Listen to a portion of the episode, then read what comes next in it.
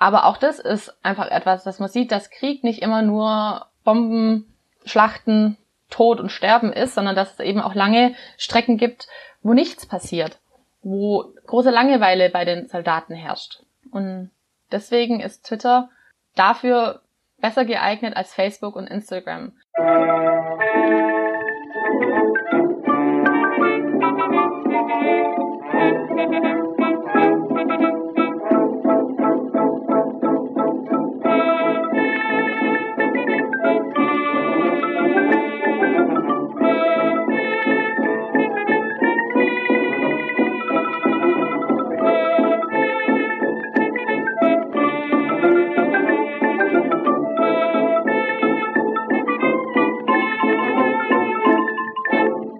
Hallo und herzlich willkommen zu einer neuen Folge von Geschichte Europas.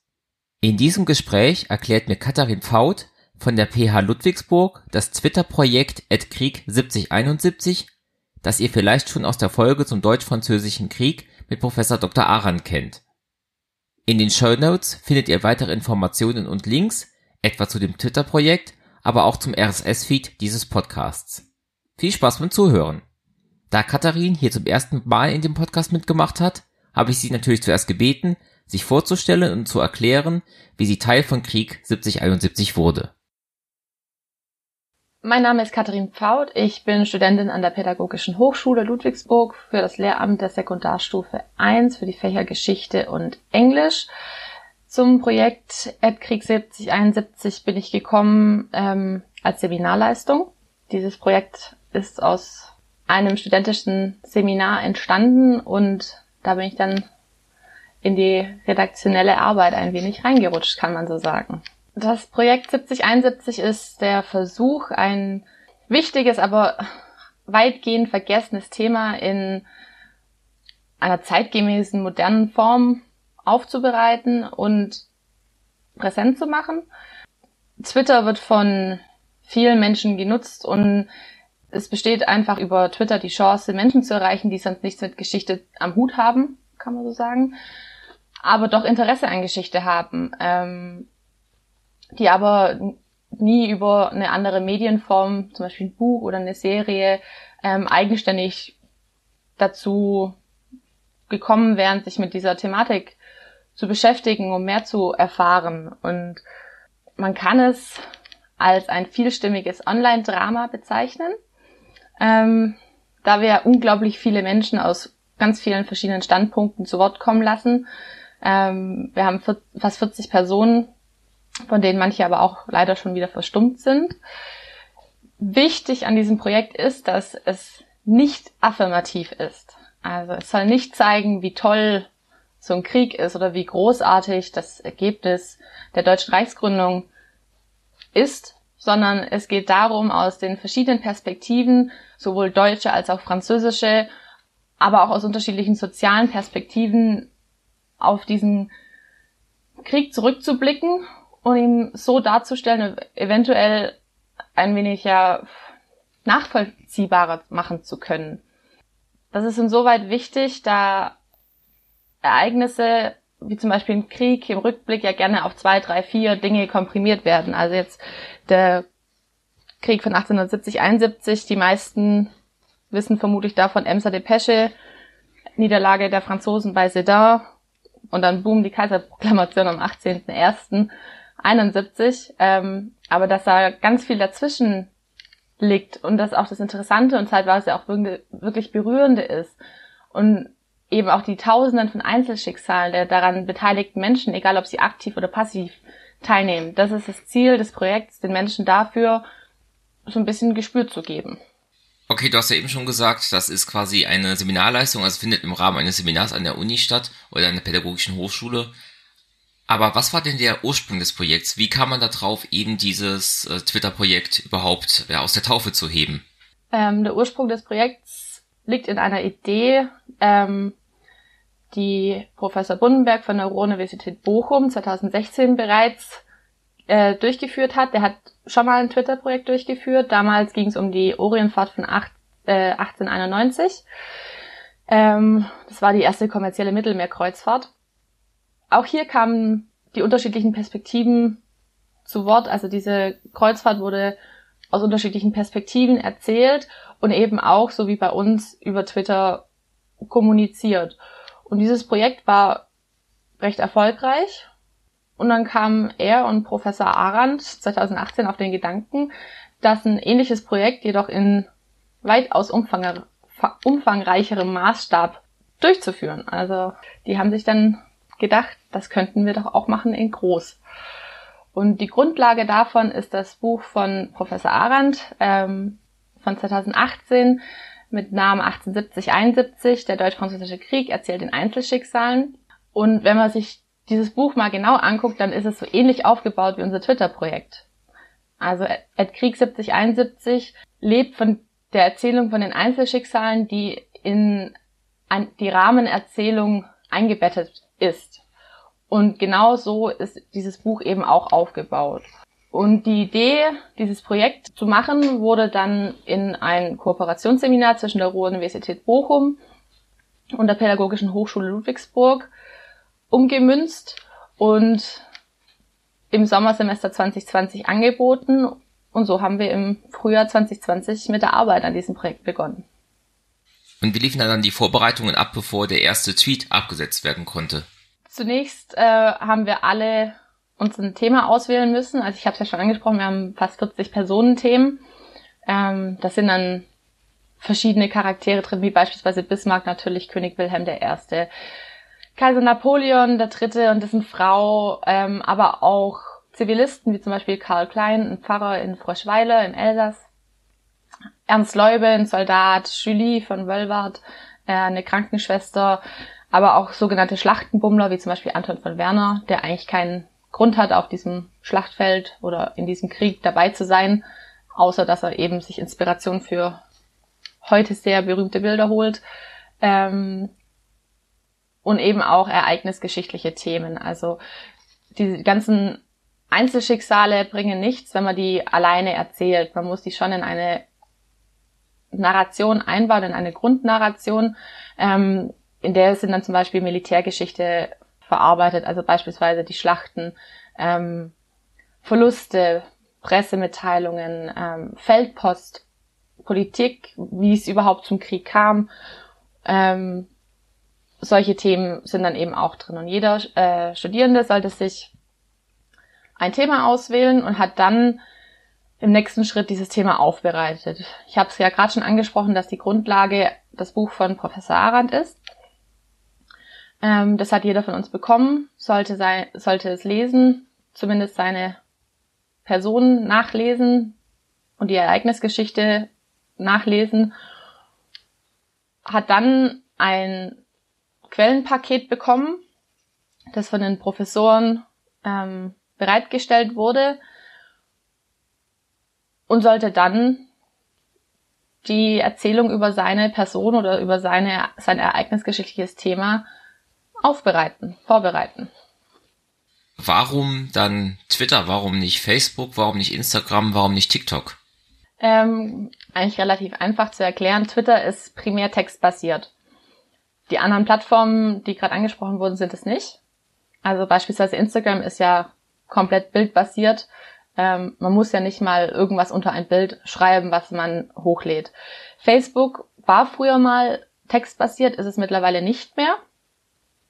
Ähm, und TikTok ist absolut nicht textbasiert. Ähm, außerdem kann ich mir schlecht vorstellen, einen Kaiser tanzen zu lassen, während er sich in Gefangenschaft begibt. Ist aber bestimmt auch möglich, müssten wir mal überlegen. Jedenfalls äh, primär textbasiert ähm, und es ermöglicht eben Leuten in Echtzeit an Ereignissen teilzunehmen. Das ist ja der Sinn von Twitter, dass dieser Kurznachrichtendienst, dass man immer verfolgen kann, was gerade so passiert. Ähm, Twitter ermöglicht die Illusion, dass Follower live bei einem Ereignis dabei sind. Und genau das ermöglicht dann eine Erzählung neben der Haupterzählung die sich aus dem emotionalisierenden Nachvollzug der Ereignisdichte ergibt. Sprich, wenn wir das Beispiel nehmen, der 6. August 2020, an dem Tag sind über 120 Tweets rausgegangen, weil zwei Schlachten gleichzeitig passiert sind. Wir haben einmal die Schlacht äh, von Wörth und einmal die Schlacht an den Spicherer Höhen. Die Schlachten sind vor 150 Jahren vonstatten gegangen. Trotzdem hat man dieses Jahr den Eindruck gehabt, dass man live dabei war, weil an dem Tag 120 Mal das Handy vibriert hat. Teilweise aufeinander folgend, wirklich innerhalb von Minuten kamen drei, vier, fünf Tweets raus. Und das ist einfach eine Möglichkeit, eine weitere Ebene in der Erzählung, die wir machen, einzubauen, welche aber keine bewusste Erzählung ist. Also das ist eine Erzählung, die, die funktioniert unbewusst. Es ist genauso wie jetzt momentan relativ wenig los war. Vor Weihnachten gab es eine relativ lange Durststrecke ähm, an Ereignissen. Jetzt wird es wieder ein bisschen mehr, weil die äh, Bombardierung von Paris beginnt und Reichseinigung vollzogen wird. Aber auch das ist einfach etwas, dass man sieht, dass Krieg nicht immer nur Bomben, Schlachten, Tod und Sterben ist, sondern dass es eben auch lange Strecken gibt, wo nichts passiert, wo große Langeweile bei den Soldaten herrscht. Und deswegen ist Twitter dafür besser geeignet als Facebook und Instagram. Dazu kommt, dass Twitter ohne Anmeldung genutzt werden kann. Also man kann die Tweets nachlesen, ohne einen Twitter-Account zu haben. Was Facebook und Instagram, glaube ich, nicht möglich machen. Ähm, und Facebook und Instagram, die ja mittlerweile zusammengehören, werden über einen Algorithmus gesteuert. Welcher, und das ist ein Zitat, sinnvolle Interaktionen zwischen Menschen steuern soll. Okay, dann würde ich mich als nächstes gerne auf den, dem Ablauf des Projekts widmen. Als die ersten Tweets rauskamen, was waren da die Reaktionen, die ihr bekommen habt? Am Anfang war das Projekt ja relativ klein, also wir haben schon am 1. April die ersten Tweets rausgeschickt. Wir haben ähm, die Personen, über die erzählt wird, haben wir erstmal vorgestellt. Und am Anfang haben, sind diesem Projekt eigentlich nur Leute gefolgt, die von diesem Projekt wussten, also zum Beispiel die Studierenden, die Familie von den Studierenden, äh, Freunde von den Studierenden, die dazu genötigt, genötigt wurden, dem Account zu folgen. Und langsam hat es dann angefangen, bisschen größer zu werden. Und generell sind die Reaktionen eigentlich positiv. Ähm, mittlerweile ist dieses Projekt ja auch sehr viel größer. Also wir haben angefangen, ich glaube, mit bisschen mehr als 300 Followern. Also der erste, erste richtige Tweet zur Ereignisgeschichte ging am 1. Juli raus. Und da hatten wir so um die 300 Follower. Ja, die, am Anfang ist es ja noch relativ ruhig gewesen. Es ging ja dann erst Mitte Juli richtig los ähm, mit der Emser Depesche, dass da dann das Drama so wirklich begonnen hat. Okay, wir haben ein paar Mal Kritik bekommen, dass wir die, ähm, da, dass, dass wir sehr deutsch argumentieren. Es gab ein paar Mal den Vorwurf, dass wir ähm, die französische Sicht vermissen ähm, lassen, dass wir eigentlich nur die äh, deutsche Sicht erzählen und eben auch ähm, kam unter anderem der Vorwurf, dass manche Dinge leicht deutsch-national angehaucht wären. Dazu kann ich eigentlich nur sagen, ähm, wenn man das denkt von diesem Projekt, das wir machen, ähm, dann hat man den Sinn nicht ganz verstanden von dem Projekt. Wir haben natürlich auch die französische Perspektive mit drin. Ansonsten kann man diesen Krieg ja nicht so aufbereiten, wie wir das machen. Wir freuen uns immer über Kritik tatsächlich, ähm, weil nur mit Kritik kann man besser werden, solange die Kritik einfach konstruktiv ist. Und nicht konstruktive Kritik, damit kann man eben das Projekt nicht besser machen, sondern die ist dann halt einfach da und damit kann man dann leider nicht wirklich was anfangen. Es ist ja so ein großes Projekt immer mit einer gewissen Planung vorneweg ähm, verbunden. Jetzt mal erstmal positiv gefragt, was hat denn geklappt, so wie ihr es euch gedacht habt? Was man sagen muss, ist dadurch, dass dieses Projekt ja mitten in der Corona-Phase losging, gab es einige strukturelle Schwierigkeiten, möchte ich es mal nennen weil dieses Projekt ja geplant war als ein Präsenzseminar. Sprich, dass wir uns zusammen im Seminarraum treffen, dort zusammenarbeiten, bei Fragen einen direkten Ansprechpartner haben, untereinander miteinander sprechen können und eben auch die Koordinierung von diesem ganzen Projekt miteinander machen können. Und es war auf einmal nicht möglich. Auf einmal musste alles auf Online umgestellt werden und da hat sich dann eben relativ schnell gezeigt, dass die asynchrone Arbeit an einem solchen Projekt sowieso schon ein sehr, sehr hohes Maß an Eigenständigkeit erfordert, auch wenn es in Präsenz passiert wäre.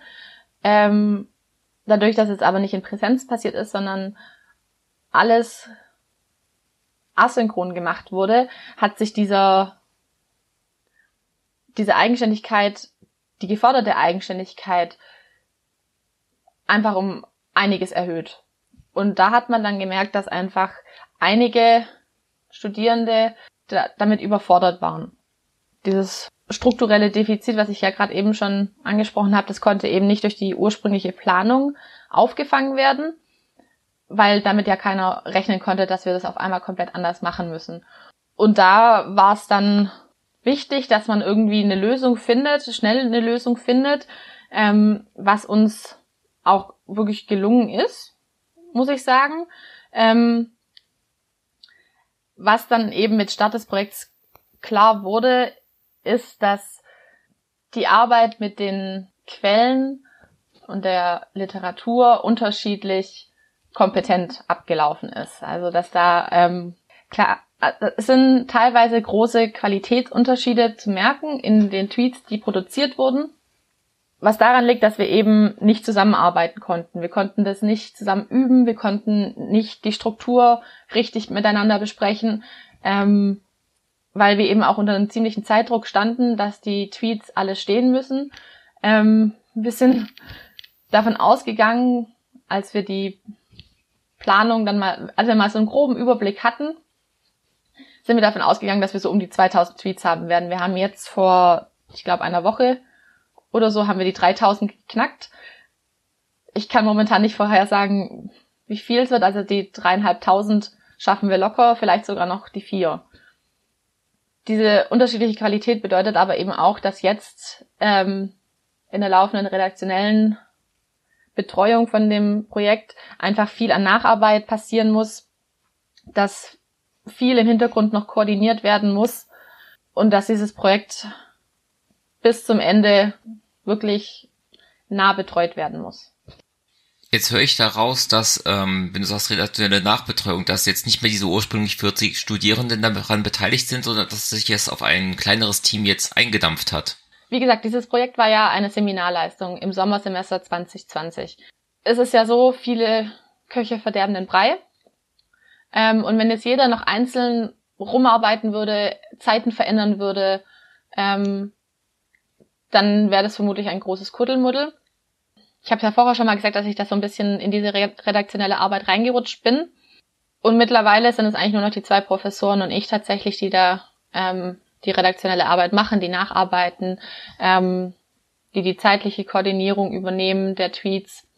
Dann will ich mal ganz kurz noch auf die technische Seite einfach ein bisschen eingehen. Ähm, über welches Interface oder welche Art und Weise ähm, ja, schreibt ihr die Tweets, korrigiert ihr die euch gegenseitig und äh, macht auch das Scheduling, also dass ihr sagt, wann die veröffentlicht werden. Also die Tweets, die sind schon seit Juni, nee, Ende Juni, doch, Ende Juni sind die eigentlich alle eingepflegt. Also alles, was die Studierenden und die Professoren gemacht haben, sind seit Ende Juni fertig und eingepflegt. Wir haben dazu am Anfang ähm, den Twitter-eigenen Dienst TweetDeck genutzt, haben dann aber Mitte Juni äh, die, Kapaz die Kapazität von TweetDeck ausgereizt gehabt. Also wir wussten nicht, dass es eine Maximalanzahl an Tweets gibt, die man da einstellen kann, vorplanen kann, weil TweetDeck bietet ja die Möglichkeit, dass man Tweets einstellt, eine Uhrzeit und ein Datum angibt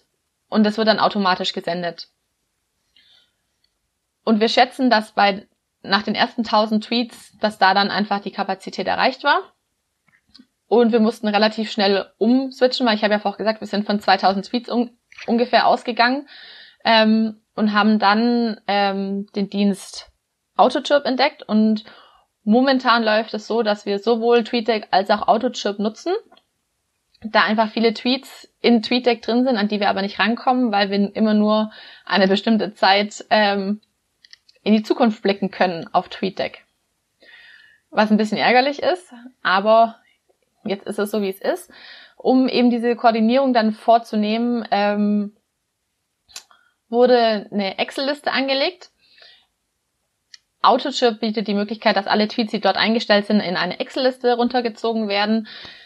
Und dann werden die Tweets von TweetDeck händisch eingetragen.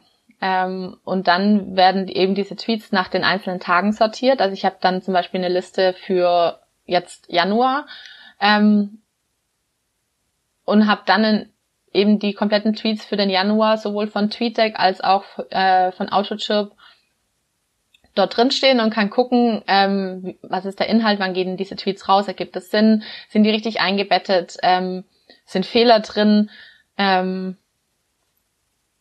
Rechtschreibfehler, Grammatikfehler. Also das findet man tatsächlich viel. Hashtag-Fehler findet man relativ viel.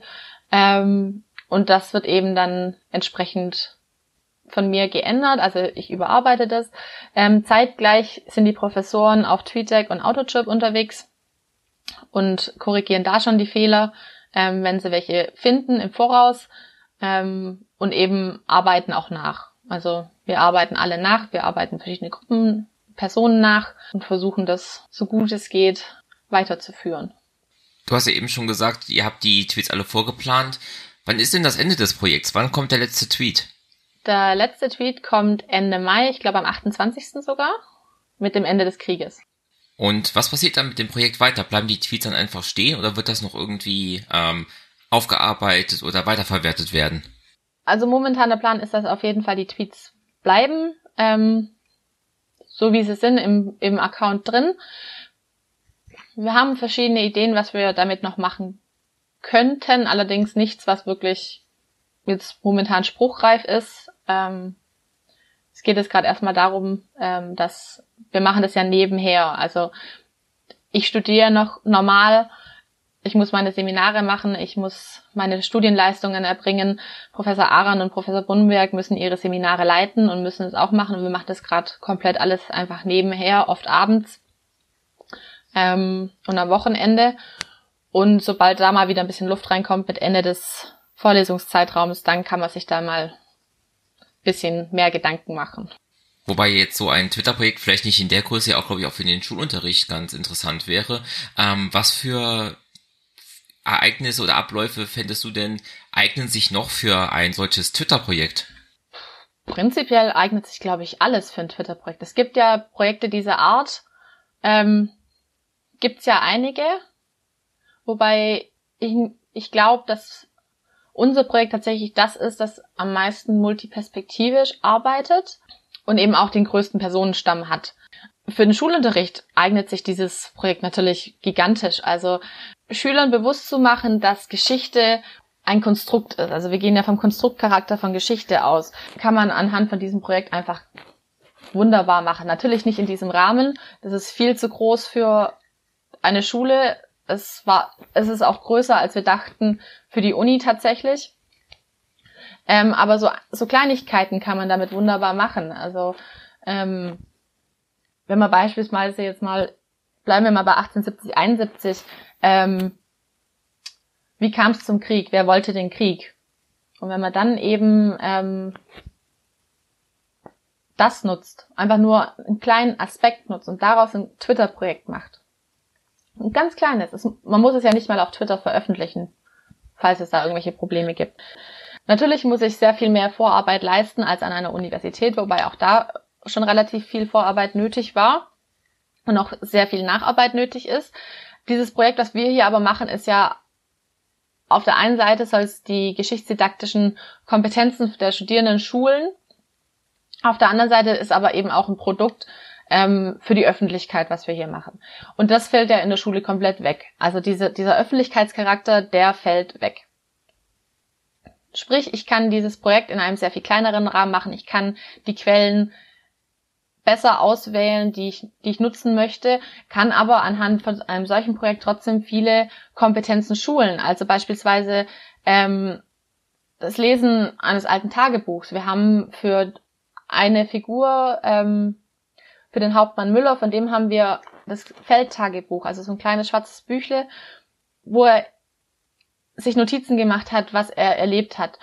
Und allein das zu entziffern, eine alte Schrift zu lesen, die alten Ausdrucksformen, die der nutzt, zu lesen, zu sehen, dass der zum Beispiel das Wort das nicht mit zwei s, sondern mit scharf s schreibt oder tun mit T-H-U-U-N. Solche Dinge sind ja schon Alteritätserfahrungen und äh, auch das kann damit eben geschult werden und den Schülern gezeigt werden, dass Dinge früher anders waren. Musik